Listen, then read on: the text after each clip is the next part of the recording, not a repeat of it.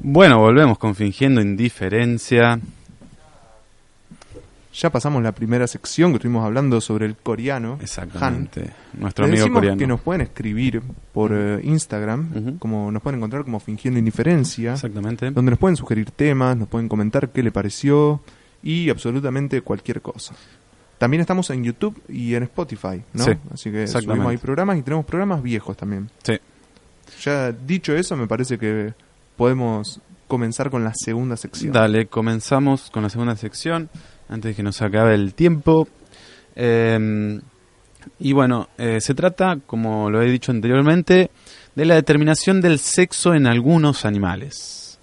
Eh, es el la reproducción eh, en biología es increíblemente diversa y es interesantísimo. Un montón de cosas, eh, ya sean animales. Cuando hablo de animales, uno obviamente, generalmente la gente se imagina, bueno, no sé, tigre, elefante, los animales hegemónicos, pero también animales incluye insectos, por ejemplo. Ah, sí, yo, yo pensé que era una diferencia como más notable entre ambos. Cuando Ah, hablamos de animales también hablamos de insectos. Sí, o sea, los animales incluyen también insectos, artrópodos, bueno, los artrópodos, los insectos son artrópodos, pero crustáceos, eh, esponjas, eh, estrellas de mar, eh, un montón, un montón de, de cosas. Eh, por eso, bueno, primero empezando, hay en biología hay organismos monoicos y hay organismos dicoicos. Los monoicos son eh, lo mismo que hermafrodita. Eh, es decir, tienen dos órganos reproductivos. ¿Qué sería hermafrodita? Hermafrodita significa que tiene que puede producir óvulos y que puede producir espermatozoides un mismo individuo. Podría decirse que puede reproducirse por sí solo. Eh, no, no es lo mismo. Eh, porque. Porque. eh, o sea, hermafrodita significa que. O sea, dos hermafroditas pueden reproducirse. No es que puede reproducirse por sí solo el mismo individuo. Ah, bien. Puede ser. Hay organismos que, se, re- que básicamente cogen con sí mismos. Y no es lo mismo que hacerse la paja. Bien. Es decir, eh, por ejemplo, las tenias son parásitos eh, que pueden estar en humanos eh, y como, eh, o sea, generalmente entra solamente un parásito en nuestro cuerpo, en el intestino, que es un lugar tan chiquito también. eh, por ejemplo, son como gusanos aplanados que como que se jun- juntan los dos extremos y se aparean, digamos. O sea, se aparea el mismo individuo. Y bueno, y los organismos dioicos, eh, bueno, son los más, más comunes. No sé si más comunes, pero son los más conocidos. Eh, habría muchísimos biólogos que diría que nosotros somos dioicos. eh, pero yo no me atrevería a tanto con esto de la teoría feminista y todo eso. La verdad que hay una gran diferencia en la biología mm, en la biología que habla de humanos y en la biología que habla de animales no humanos creo que y animales y plantas y hongos Eh, creo que la diferencia es mucha y es un tema de epistemología ya no Eh, por eso mismo no sé ¿Qué querés decir con epistemología? Yo que soy un pobre anciano que no entiendo nada. Estimo- epistemología es una disciplina que estudia, vos sabés más, que estudia, digamos, eh, las ciencias, la- eh, la- a ver, los supuestos que sostienen una disciplina.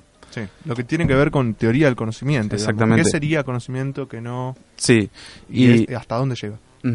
y yo creo que la biología que trata problemáticas eh, que tienen que ver con lo humano eh, tienen otros supuestos que la biología que trata eh, con plantas y animales no humanos.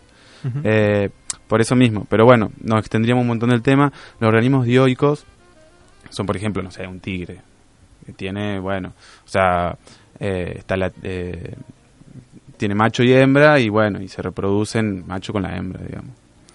Em, y bueno, pero yo eh, me escapé un poco de esto y traje casos particulares, particularísimos, que son muy interesantes para que nos hacen como reflexionar y entender que el sexo en biología es algo eh, increíblemente variable y también es algo como que pende de un hilo. Por ejemplo, los bichos bolitas. Usted conoce los bichos bolitas, señor. Sí. Mira, acá tengo uno. Uh, qué bueno. Sí. Eh, son, eh, bueno, son nativos de Europa. O sea, no son de acá, no son, son nativos de Europa y los trajeron. Colonialistas. Sí, la verdad que ocuparon todo el mundo. Eh, y bueno, y los bichos bolitas, eh, bueno, nosotros o, muchos organismos mamíferos tienen cromosomas XX, las hembras, y XY, los machos, ¿no? Eh, bueno, los bichos bolitas tienen cromosomas Z y W. Eh, los machos poseen dos cromosomas Z y las hembras poseen un cromosoma Z y otro W. Pero, y bueno, y eso es lo que determina el sexo, justamente. Eh, si un organismo tiene cromosomas Z y Z es porque se le van a, a- desarrollar los órganos eh, reproductivos masculinos y si no los tiene, si tiene Z y W, se le van a desarrollar los órganos femeninos, reproductivos femeninos. Entonces, eh, hay organismos que son infectados por una bacteria y esa bacteria hace que los machos se conviertan en hembras. Una bacteria hace que un... Parezco, espera, Vos parezco- me estás diciendo. Parezco Fantino, que es un periodista que suele preguntar mucho las cosas. No, pero en serio. ¿Es eh, ma- un macho y por una bac- bacteria puede transformarse en hembra? Sí. Me parece muy loco. ¿Y, Eh, al, y al revés? No, al revés no pasa porque esta bacteria, eh, esta bacteria vive en las hembras, más que todo en los óvulos de las hembras. Entonces, para poder sobrevivir y subsistir, esta bacteria, eh, a través de la evolución, ha desarrollado una característica que hace que los machos se conviertan en hembras para poder eh, diversificarse de esta, esta bacteria, digamos, para poder sobrevivir mucho más. Si hay más hembras que machos, hay más bacterias, entonces está más asegurada la supervivencia de esta bacteria. La cuestión es esta, o sea, eh, también, si hay una desproporción, o sea, si hay un desbalance entre machos y hembras de cualquier especie, también eh, es algo que eh, es un problema para la especie porque porque no se puede reproducir, digamos, entonces se puede llegar a ex- a extinguir. Si hay un, un montón de hembras y pocos machos, es como un- una proporción desbalanceada, entonces tiende a extinguirse la especie. Tanto como si hay muchos machos y pocas hembras, digamos, cualquiera de las dos cosas. ¿Esto se repite en alguna otra especie? Porque me parece muy loco. Eh, mm, sí, pero no sé en cuáles. Hay, esta, esta bacteria actúa en algunos en algunos organismos, pero pero no sé si de esta forma igual. Es un caso muy particular. Otro caso particular es el de la lapa común, es decir, eh, imagínate eh, una ostra tiene dos, una concha, eh, todos los animales con concha, digamos, que tienen caparazón, que es sinónimo a concha, pero no caparazón de tortuga, obviamente, sino caparazón de dos conchas. Eh,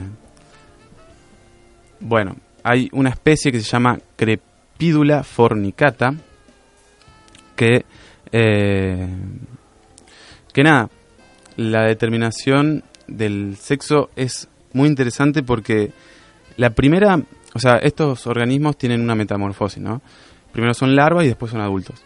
La larva se asienta sobre una superficie sólida, ya sea una piedra, por ejemplo, y se desarrolla primero como hembra. Eh, y produce sustancias químicas que atraen a otras larvas y las larvas que se asientan sobre ella van a ser machos.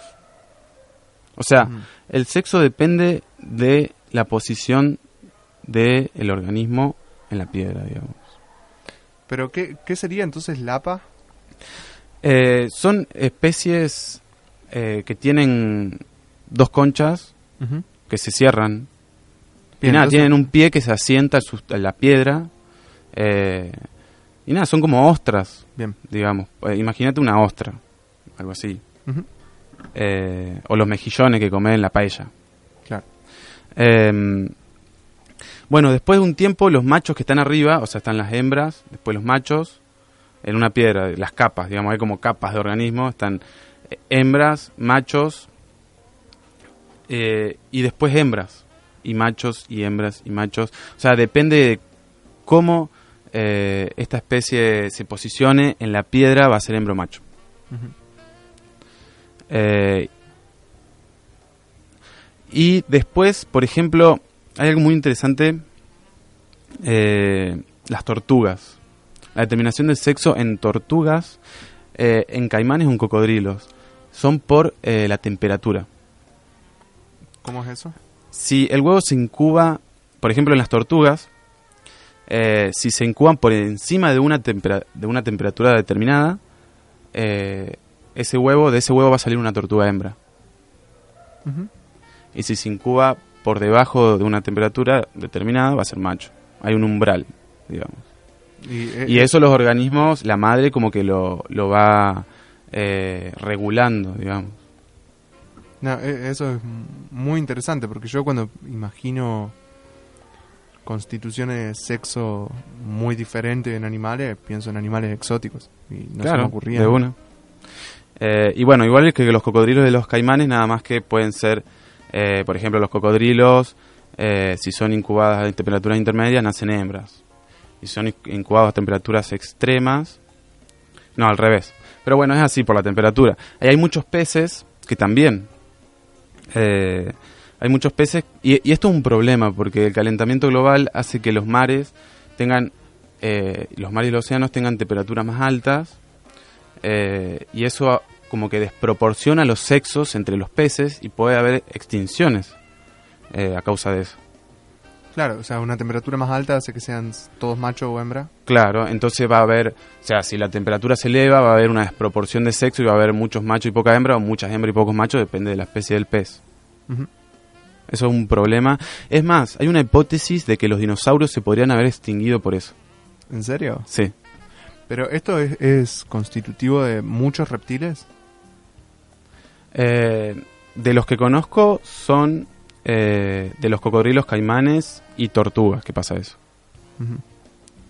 Y por último, eh, la anguila de barro. ¿Conocés la anguila de barro? Mm, ¿Nunca no fuiste a pescar Ah, anguila? sí, sí, sí. Los pibes. Sí, sí. Eh, Estaba pensando cuál era, pero sí. claro, eh, son la- nada, las anguilas que, que generalmente están, nada, están por todos lados. En Santa Fe hay un montón. Sí. Eh, y bueno, y hay, hay algunas anguilas que eh, tienen hermafroditismo secuencial. Eh, por ejemplo, hay muchísimos, o sea, hay machos primarios y machos secundarios. Estas anguilas que, bueno, para el que no conoce, las anguilas son unos tipos de peces, nada más que son, tienen forma, digamos... eh, Como una serpiente marina. Exacta, como una serpiente marina más o menos. Sí. Eh, pero no son serpientes marinas. También están las serpientes marinas, pero Sí, bueno, sí. imagínate una, un animal, un pez con forma de serpiente. Eh, que bueno, hay machos primarios y machos secundarios de estas, de estas anguilas. Y que, mm, bueno, los machos primarios, bueno, nacen como machos y se quedan como machos. Y eh, el 80% de todos los machos eh, primero fueron hembras y después fueron machos. Es decir, eh, hasta una determinada longitud, hasta los 50 centímetros de longitud, todas las anguilas de, son hembras. Hasta los 50 centímetros. O sea, te dije todas, pero no es todas. Es, a- es de los que son... Hay una proporción, ¿no? Están las hembras que siempre fueron hembras, siempre son hembras. Y los machos que primero fueron hembras hasta los 50 centímetros y después de los más de 50 centímetros se convierten en machos. Wow, muy loco. Eh, y bueno, hay un montón de casos, pero yo encontré estos hasta ahora. Eh, y nada, es como que te hace reflexionar un poco eh, que uno por ahí tiende a pensar que el sexo es algo totalmente rígido, estable Y hoy en día se está cayendo todo eso abajo. Obviamente con la teoría transgénero, con la teoría feminista, se está cayendo absolutamente todo eso abajo. Eh, y nada, y pensar un poco estas cosas también te, te, hacen pensar eso, que el sexo es muy variable y pende de un hilo en, algunas, en algunos casos. Sí, también es, es dotar de alguna forma que hablamos fuera del aire, como a la naturaleza de una especie de religión. Los que postulan, por ejemplo, los géneros rígidos, hablan en nombre de una naturaleza. Y bueno, valdría que valdría la pena que estudien un poco más lo que sería la, la naturaleza para pensar los géneros. Y la biología tiene muchísimo que decir al respecto porque ya ni en la ciencia dura los sexos son Exactamente. tan sí. determinados. Estamos hablando de un cambio de género o sea, increíble. De Yo no tenía sexo. ni idea. Sí, perdón, perdón. Sí. De sexo quise decir. Se me mezclaron las palabras. Es Bien. muy, muy increíble. Eh, así que bueno, esto fue la sección eh, que traje para hoy. Eh, y bueno, nos despedimos del primer programa. Espero que le haya gustado. Sí, lo, lo trabajamos bastante, así Sí. que estamos muy contentos. Los invitamos a seguirnos en Instagram Sí. y en Facebook como Fingiendo Indiferencia. Y también estamos en YouTube y en Spotify. También como Fingiendo Indiferencia nos pueden seguir ahí. Tenemos mucho contenido ahí. Sí. Así que los invitamos, esperemos que hayan disfrutado de este programa. Y mm, no sé, ¿qué más? Y bueno, y nos vamos con una canción de Escape.